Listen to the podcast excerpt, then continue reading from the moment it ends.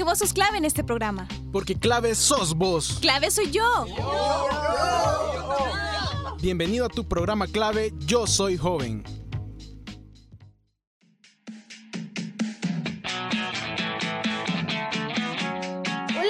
Tal están? Bienvenidos y bienvenidas a su programa Clave Yo Soy Joven. Yo soy Alejandra y como siempre me da mucho gusto estar compartiendo esta media hora de contenido con ustedes. Espero que se encuentren muy bien y que hayan pasado estas vacaciones de Semana Santa en familia, disfrutando y descansando. Y que a pesar de que unos que otros sentimos muy cortita la semana, pues recuerden que hay que retomar este ciclo con mucha energía. Recuerden que aún seguimos con la pandemia, por lo que es importante siempre seguir tomando las medidas de protección frente al COVID-19. Este día tendremos un programa que espero les guste, les inspire, les anime, pero que también les deje mucho aprendizaje, como es siempre nuestro deseo en todos los programas. Creo que también es de aprovechar para entretenernos unos minutos, claro que sí. Como saben, en la historia de nuestro país siempre ha existido la división de clases sociales, y es más, está muy marcada. Con el tiempo se ha vuelto un tema que invade nuestra cultura y nuestro diario vivir, con expresiones y acciones clasistas. Es importante tenerlo presente, ya que es algo que se dio en el pasado y que aún sigue dándose en el presente. Por lo que este día vamos a comentar sobre el racismo, que se define como la discriminación hacia un grupo de personas por su raza o creencias en una sociedad. Además, discutiremos el término clasicismo, que es un derivado del racismo, solo que se centra principalmente en la discriminación de personas por sus condiciones socioeconómicas. Bueno, yo no soy la experta en el tema, Así que dejo a mi compañero de sección que él sí se ha preparado para transmitirles esta información, compartiéndoles el tema el racismo en El Salvador y su relación con el clasismo. Así que, sin más que decir, vamos con la sección.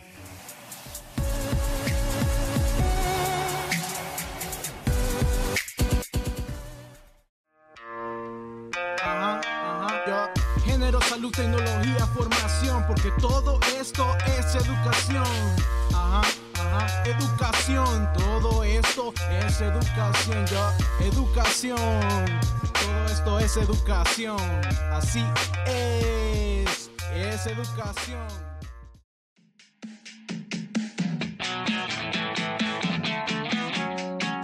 Buenas tardes, les saluda Benjamín y me encuentro súper feliz de estar nuevamente compartiendo con ustedes. Espero que estén muy bien en sus hogares y que vayan sobreando la cuarentena y el nuevo comienzo del ciclo de la manera más positiva posible. Como adelantaba mi compañera de conducción, hoy hablaremos sobre el racismo en El Salvador, conoceremos sobre las experiencias que estén relacionadas al tema, incluyendo cómo el racismo está conectado con el término clasicismo. Para entender mejor esta relación, vamos a explicar los dos conceptos, digamos, en el contexto salvadoreño, ¿verdad? Para que no se me vayan a perder. Así que empecemos. El clasicismo pues es un perjuicio y es una discriminación basada en la pertenencia a determinados grupos sociales o clases sociales. Según el diccionario de la RAE, es la actitud de quienes defienden la discriminación por motivos de pertenencia a una cierta clase social. Por lo general, un clasicista asume su pertenencia a una clase y actúa en consecuencia para beneficiar los intereses de esa clase a la que éste pertenece y tiene un perjuicio de quienes no están en esa clase social. Por ejemplo, un clasicismo súper típico del país es en cuanto a las limitaciones de oportunidades del Salvador en base a las personas de clase social baja.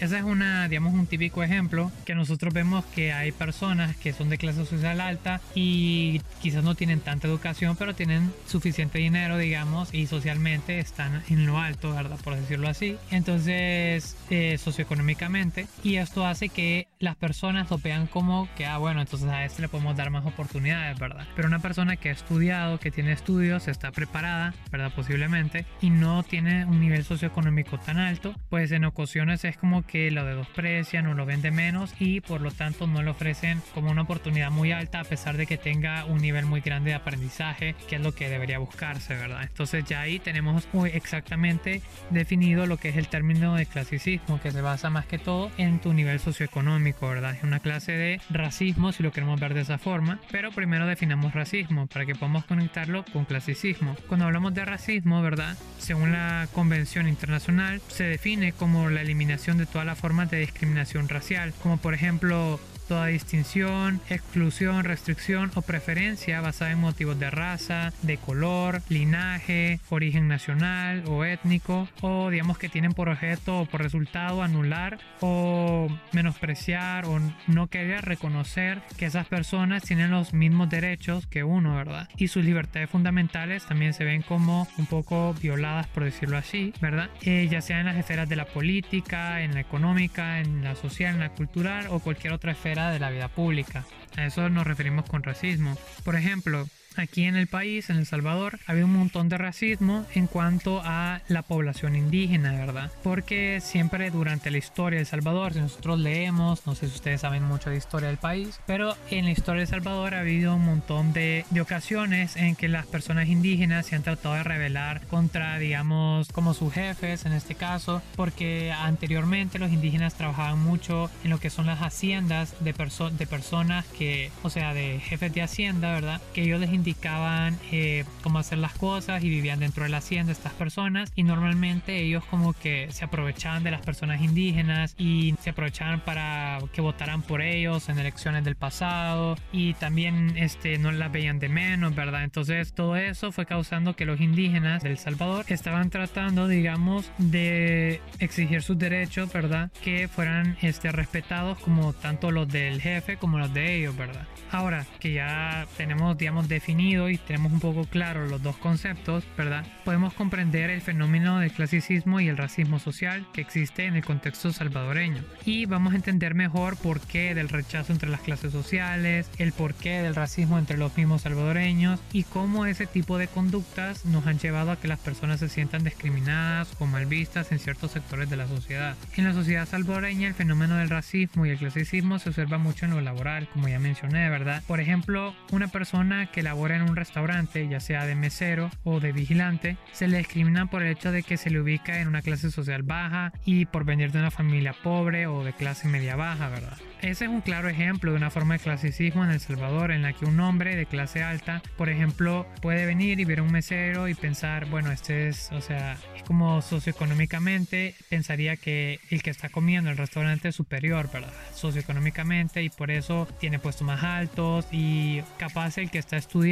digamos, el que está trabajando, perdón, en el, en el restaurante tiene, va sacando sus estudios, sabe mucho, pero eh, quizás en El Salvador, ¿verdad? Siempre ha se ha, habido esto del racismo y clasicismo, lo que no les permite, digamos, tener más oportunidades laborales a pesar de tener un nivel de estudios alto. Aquí, por ejemplo, tenemos una forma de clasicismo en El Salvador en la que un hombre de clase alta agrede verbalmente a un vigilante por ser de clase baja. Entonces, escuchemos esta conversación. ¿Vos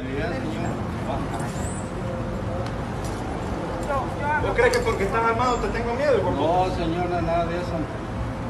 Tranquilo. Respire profundo y relájese. Sí, por favor. ¿Vos me volvés a dar orden?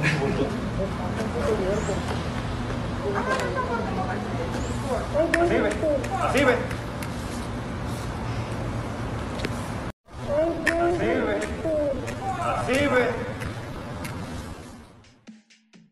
Otras veces sucede que alguien con un nivel de estudio no tan avanzado, que solo se graduó de bachiller, por ejemplo, pero su clase social es alta, o tiene un familiar en un cargo público alto, es bien recibido y probablemente hasta le den un puesto de gerente o director en una empresa. Digamos, en estos casos son comunes en el gobierno y en el sector privado, de donde se origina, digamos, el término de tener cuello, por decirlo así, ¿verdad? O sea, tú tenés cuello porque sos el hijo del empresario tal, o sos, eh, no sé, eh, tu papá creó no sé qué entonces, eh, eso ya te da un buen empleo a pesar de que tú, siendo el hijo, ¿verdad? Y el hijo sea, digamos, no tan, quizás todas las capacidades del padre, digamos, por decirlo así, ¿verdad? Entonces ya ahí es como que él tiene cuello, digamos, porque es el hijo de tal, entonces se le puede dar tal oportunidad. Entonces, estos ejemplos ilustran la realidad en la mayoría de las empresas, en donde se toma una actitud racista hacia las personas solo por su procedencia geográfica, digamos, si son ya de la parte urbana y no de tanto la parte rural, ¿verdad? Sino que más de la ciudad o pertenencia a una clase social ya alta, digamos. Eh, hoy en día, por ejemplo, muchas personas niegan la oportunidad de empleo a algunas personas solo por el hecho de residir en zonas populosas o zonas pobres o, o con presencia de pandillas, digamos. En esa exclusión hay discriminación por clasicismo social. Desde el barrio a tus oídos, Yao. Recao de la ruptura en la casa. Desde el barrio hablando serio, con criterio somos warrior. El universitario es hijo del que vende diarios. En muchas ocasiones, los empleadores no quieren que otras personas que no sean de su nivel económico o clase social lleguen a un alto puesto, digamos, en una empresa, ya que lo que ellos quieren es tener como al obrero, que es visto como pobre de clase social baja, digamos, por decirlo así, como que dependiendo de ellos, ¿verdad? Y hacer que el trabajador siempre necesite al jefe y viva dependiendo de él, agradeciéndole el empleo como que si se trataba de un favor, digamos, que le está haciendo, cosa que es así, pero como que tampoco se le permite crecer, ¿verdad? Llegar a más. Esta forma de clasicismo también ha sido, se ha ido expandiendo a otras cosas como la educación, por ejemplo. Ahora estudiar en una institución pública no es como bien valorado como una base para ser una persona de éxito. Además, la educación está enfocada en ser, digamos, el empleado, más de los grandes empresarios y probablemente quedarse estancado en ese puesto de empleado, siendo una pieza más del gran engranaje productivo de las empresas. Hay una clasificación de los estudiantes del sistema público y privado y digamos no son no son los mismos, digamos, tanto el público y el privado, sino que sus propósitos son distintos, digamos, para qué los están educando. Por ejemplo, en bachillerato general hay asignaturas como habilitación laboral que básicamente te enseñan técnicas para poder servir de mejor manera a tus futuros jefes, lo cual no debería ser así, digamos. Pienso que mejor debería enseñarse a los estudiantes cómo poder aspirar a ser más que un empleado, ¿verdad? O sea, a lograr algo, una meta alta. Ahora bien, podemos preguntarnos, ¿a qué se debe este tipo de educación? Porque si sos una persona pobre y que ha vivido siempre en pobreza y digamos tú lograras llegar a tener un alto nivel de estudio y de conciencia social, te darías cuenta de todos los atropellos patronales, digamos, que se cometen diariamente. Y quizás en ese momento la persona se convierte en una especie de amenaza para los que sí explotan y violentan los derechos humanos de los trabajadores en este caso. Y digamos, se va a tener un, un criterio propio. Esa persona va a decir, ah, yo viví por esto, también he pasado por esto, conoce sus derechos ahora más que nunca y su deber como trabajador. Aunque esto no siempre ocurre, a veces el trabajador explotado o violentado en sus derechos se convierte en violentador de los derechos de otros que están debajo de él. Pero el clasismo suele ser dividido, según los sociólogos, en dos tipos. Está el clasicismo individual, que se caracteriza por ser un perjuicio particular, donde una persona, digamos, es el objeto de la discriminación y otra es el sujeto de esta. Dicho acto está basado en una serie de estereotipos y también de perjuicios presentes en la propia sociedad, que el individuo adquiere como parte de su cosmovisión y sus creencias. Y después tenemos el clasicismo estructural o el institucional. Es la forma en la que el Estado y digamos otras instituciones tales como la escuela o en otro tiempo también lo fue la iglesia logran estratificar socialmente a los habitantes de un país. A diferencia del clasicismo individual, la manera en la que se efectúa dicha segregación es oculta y ha sido digamos estudiada por autores como Pierre Bourdieu, quien definió el concepto de violencia simbólica. Además, históricamente El Salvador ha sido controlado por las clases dominantes Históricamente se han identificado apellidos pudientes, en el pasado descendientes de judíos y últimamente árabes con apellidos como Bukele, Azbum, eh, por ejemplo Handal, Salume, grupos étnicos que han crecido empresarialmente en el país y se han logrado establecer políticamente bien, podemos decir, ¿verdad? De tal forma que han logrado ubicarse en el poder y el control del país. Claro que en el barrio hay corazones de oro, soy de barrio con orgullo, por eso es este coro. Barrio, barrio, va, barrio es el barrio. Voces de colonia somos oro, este es el barrio. Barrio, barrio, va, barrio es el barrio. Voz de carpinteros, albañiles, costureras. Barrio, barrio, va, barrio es el barrio. Voces de colonia somos oro, este es el barrio. Barrio, barrio, va, barrio es el barrio. Voz de carpinteros, albañiles, costureras.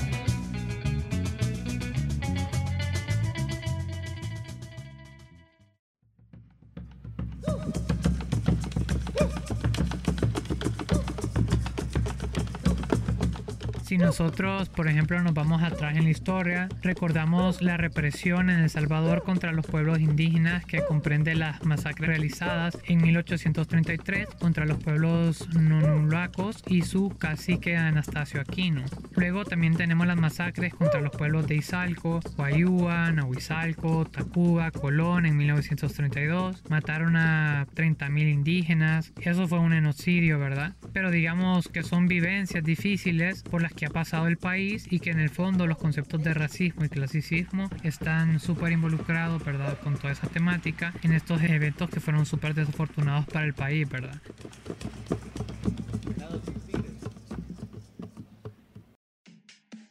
Ese es un hecho que el racismo continúa presente en la sociedad por muchos cambios de pensamiento, mejoras en pro de la igualdad que se ha producido, pero siempre queda la duda se trata de racismo o de clasicismo en lo que estamos hablando. Yo creería, o más bien, que las fronteras que operan en estas situaciones son más de tipo económico, o sea, sobre todo en el país, ¿verdad? Una especie de racismo, pero eh, se convierte en clasicismo cuando hablamos una especie de, de, discriminación hacia las personas que no están socialmente en un rango alto. Porque, por ejemplo, saliendo del contexto salvadoreño, cuando un árabe, un chino o un africano es millonario, nadie tiene palabras negativas para él ni le margina en la sociedad. Lo mismo pasa con los famosos de Hollywood o los deportistas que son, digamos, de élite, ¿verdad? Entonces, podemos afirmar que el racismo solo se produce en las capas más desfavorecidas de la sociedad, sobre todo en el contexto salvadoreño, aquellas a, que, a las que se les como que se les ve como amenaza o como un colectivo inferior. Por esta razón, digamos, el racismo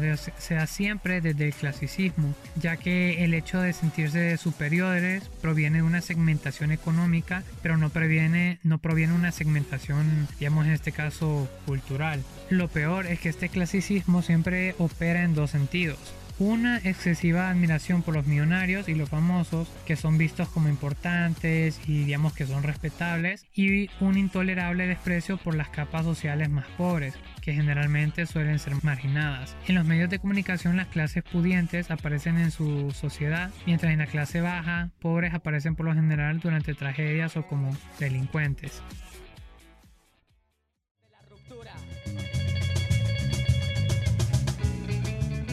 En El Salvador hay un pequeño sector combativo, si podemos llamarlo así, que es como independiente y clasista, que se ve bien, digamos, que se ha venido con el tiempo fortaleciendo eh, por estar luchando constantemente y en cabeza de esta respuesta decidida por las conquistas, digamos, de la clase trabajadora, de conquistar algo mejor para ellos, de luchar más por sus derechos, de exigir de que se les aumente, digamos, en este caso de rango o el puesto, porque son buenos empleados, trabajan súper bien, conocen de lo que hacen. Estas luchas son principalmente por, digamos, mejores salarios, eh, no respetan sus derechos básicos, condiciones de trabajo precarias, el incremento de la canasta básica, entre otras consignas económicas. El bicho dice que rico y de rico no tiene nada y la maestra que toditas las pelotas no pinchado. Siempre hay quien sobresale, conozco campeones mundiales que han salido a la luz de estas zonas marginales. Gente bien ubicada y sin trastornos personales que sabe que en el barrio es más que problemas sociales. Mi mamá una costurera, mi papá es un carpintero, el vecino panadero, yo rapero, un compañero es ingeniero, su era fontanero. El día que murió le tocó empezar de cero, pero no puso... En los últimos días, El Salvador se ha dado, se han dado un montón de hechos, digamos, no sé si ustedes sabían, ¿verdad? Que si lo vemos aisladamente podríamos no entenderlos como parte de un mismo fenómeno político-social. Por ejemplo, el ataque armado a una protesta contra la privatización del servicio de recolección de desechos sólidos, eso fue en Soyapango, y la criminalización de la protesta social en el órgano judicial también. También, digamos, estuvo la lucha decidida de las, de las obreras de la fábrica Florenzi, la lucha de los trabajadores contra el asocio público-privado en el aeropuerto internacional, los intentos de despido a la dirigencia del sindicato de trabajadores de Fosalud, Citrasalud, entre, entre otras acciones. Todos estos hechos son la expresión de un intento de desmontaje preventivo por parte de la burguesía o clase social alta y el Estado. Entonces nosotros podemos ver, ¿verdad? Tanto en el pasado como ahora, el racismo y el clasicismo están muy relacionados entre sí y que lo vivimos constantemente en nuestra cotidianidad salvadoreña. Y ya para, digamos, irme despidiendo, ¿verdad? Porque ya, ya, ya está llegando el tiempo y hoy sí de verdad, para no caer en el error de ser una persona clasicista o racista, ni tampoco caer en el, digamos, clasificado o discriminado, lo mejor es informarse bien de todo lo que sucede, leer y tener un criterio propio para que no, digamos, para que no nos violenten nuestros derechos y saber y cumplir nuestros deberes, además de tratar de luchar por respetar los derechos de todos, principalmente los más vulnerables, digamos, los de clase más baja. Ha sido un gusto haber compartido estos minutos junto a ustedes, Radio Escuchas, espero les haya motivado y gustado el tema, ya que me parece que es muy interesante porque en sí forma parte de nuestra historia y nuestra realidad actual. Mi nombre es Benjamín y nos vemos hasta la próxima.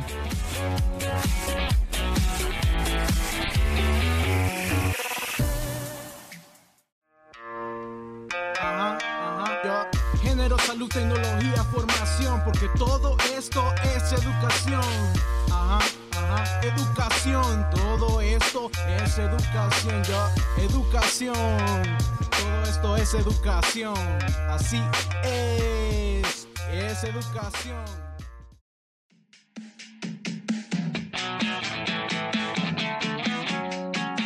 Muchas gracias Benjamín por habernos traído esta información. Bueno, ahí teníamos la sección de educación. Gracias por este maravilloso tema y por todos los datos que nos has compartido, ya que hay mucha información acerca de lo que es el racismo y el clasismo salvadoreño. Y la verdad que ahora que lo pienso, es una problemática social que está presente en nuestra cultura y que ha evolucionado con el paso del tiempo. La verdad considero que es muy importante el punto de seguir informándose sobre la realidad que actualmente se está llevando a cabo como forma de racismo y clasismo en nuestro país y también fuera de nuestras fronteras. Es interesante conocer también cómo estos dos términos están tan relacionados entre sí y tienen tanta influencia sobre nuestra sociedad y explican los comportamientos que tenemos hacia los demás.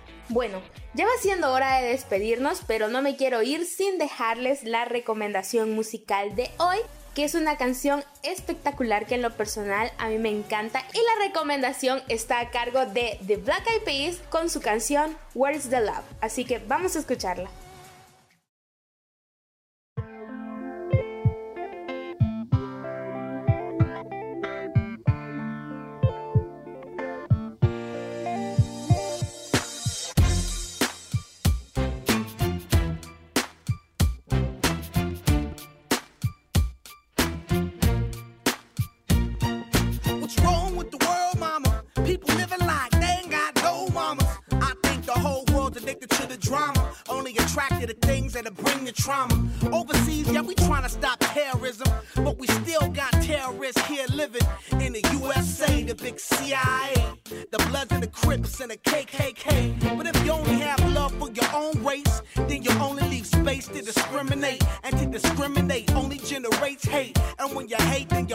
Get irate. Yeah. Madness is what you demonstrate, and that's exactly how anger works and operates. Man, you gotta have love just to set it straight. Take control of your mind and meditate. Let your soul gravitate to the love, y'all, y'all. People killing, people dying, children hurt, and you hear them crying. Can you practice what you preach, and would you turn the other cheek? Father, Father, Father, help us, and some guidance from above. These people got me, got me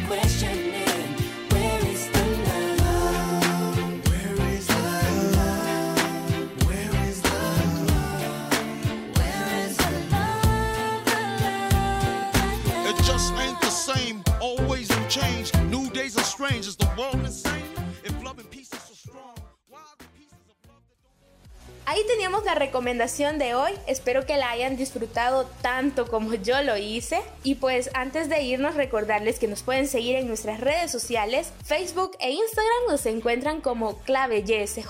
En YouTube sigan nuestro programa Jigspot y pues sin más que decir, nos escuchamos hasta la próxima. Bye bye.